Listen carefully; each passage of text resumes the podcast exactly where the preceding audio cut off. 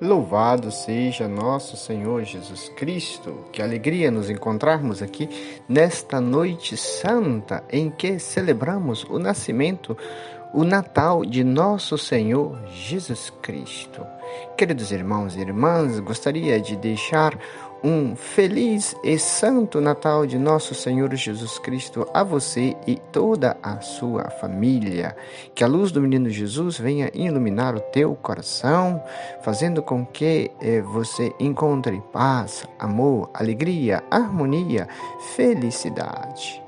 Nós vamos hoje meditar sobre a liturgia da missa, é, a missa do Natal de nosso Senhor Jesus Cristo. É a missa do nascimento de nosso Senhor Jesus Cristo, a missa da noite, que é uma solenidade cujas leituras é a leitura do profeta Isaías capítulo 9, o salmo é o salmo 59, ah, no, perdão, 95, a segunda leitura é da carta de São Paulo a Tito, e o evangelho é aquele de Lucas capítulo 2, versículo de 1 a 14 hoje nasceu para vós um Salvador. Então vamos lá, os principais fatos que marcaram a noite do Natal neste Evangelho.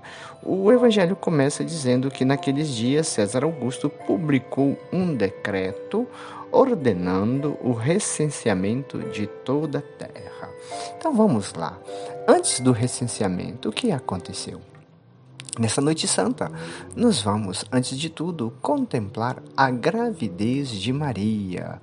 Maria agora se tornou verdadeiramente mulher. Antes era uma mocinha, uma menina. Agora é uma mulher cheia de graça e de dignidade. Então tente contemplar Maria com um doce e majestoso sorriso. E onde ela está?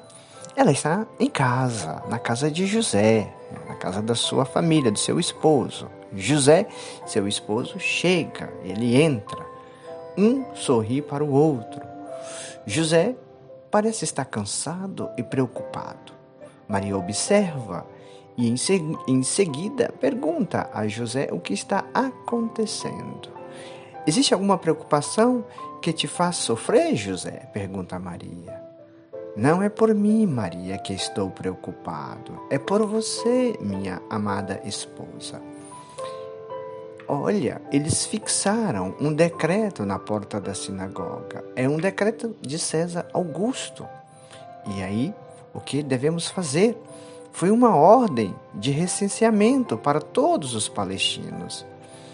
Era então necessário, será então necessário, ir se inscrever na cidade de origem então José disse a Maria: Precisamos ir para Belém, Maria.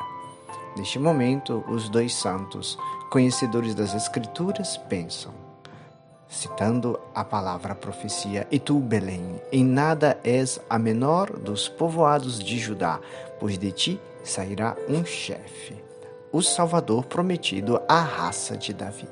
Ele vai nascer lá. José, de certo modo, está completamente desamparado.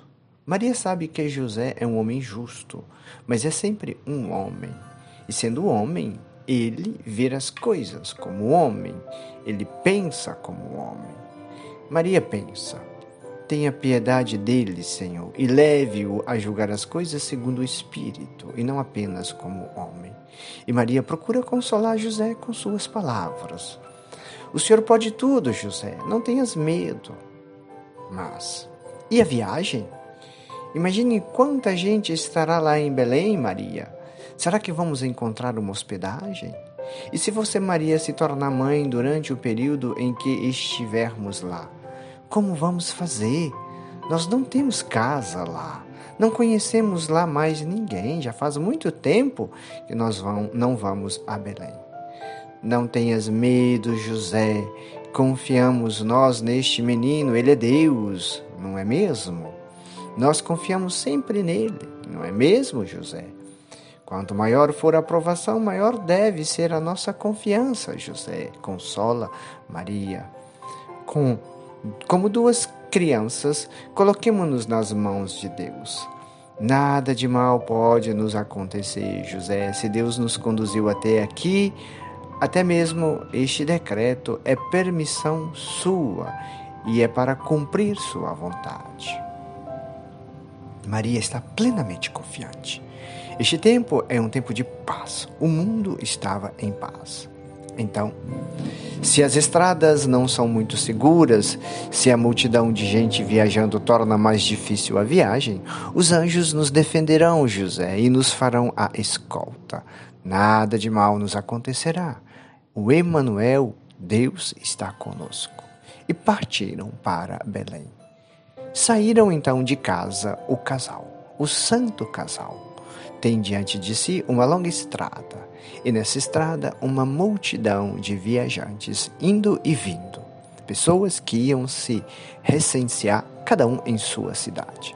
Pessoas montadas em seus animais, outros estão indo a pé e todos eles apressados, porque o dia declina e a noite é muito fria, pois no hemisfério norte nós estamos no inverno, diferente aqui do hemisfério sul, em que nós estamos no verão. O céu está sereno, mas é um dia de inverno, um dia frio. José e Maria observam a paisagem, as colinas, as pequenas montanhas e a estrada que vai serpenteando os levará para o sudeste, para Belém. Maria vai montada num jumentinho, sobre o qual José colocou uma montaria. É simplesmente um, man um manto. José caminha ao lado, segurando a rédea do seu jumentinho. José então pergunta a Maria de tempo em tempo: Estás cansada, Maria? Ela, sorrindo, lhe responde: Não, José. Depois de um tempo, Maria disse: É você, José, que está caminhando a pé que deve estar cansado. O que ele respondeu: Ah, não, isso para mim, isso não é nada, Maria. Enquanto caminham, José anuncia a Maria: Veja, Maria, depois desta montanha está a cidade de Éfrata, pertinho já de Belém. De repente, eles encontram alguns pastores que lhes perguntam: Vocês estão vindo de longe? De Nazaré, responde José. E vocês vão para onde? Para Belém, respondeu. É uma longa viagem para uma mulher neste estado, observa os pastores. É minha esposa, lhe responde José. Vocês têm onde ficar? Não, não temos. Belém está cheia de gente, vindo de todos os lugares, gente que veio se inscrever por causa do decreto de César. Eu não sei se vocês vão encontrar lugar na hospedagem, dizem os pastores. Conhecem o lugar? pergunta José. Não muito. Então, os pastores lhes aconselharam: Olha, se não encontrarem hospedaria nas casas, passando por trás das casas, já saindo da cidade, indo em direção a Jerusalém, existem alguns estábulos.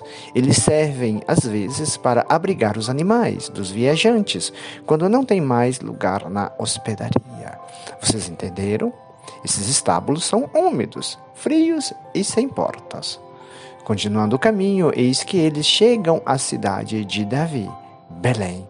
Maria olha para José e disse: Eu creio que o momento está chegando. Meu Deus, como nós vamos fazer?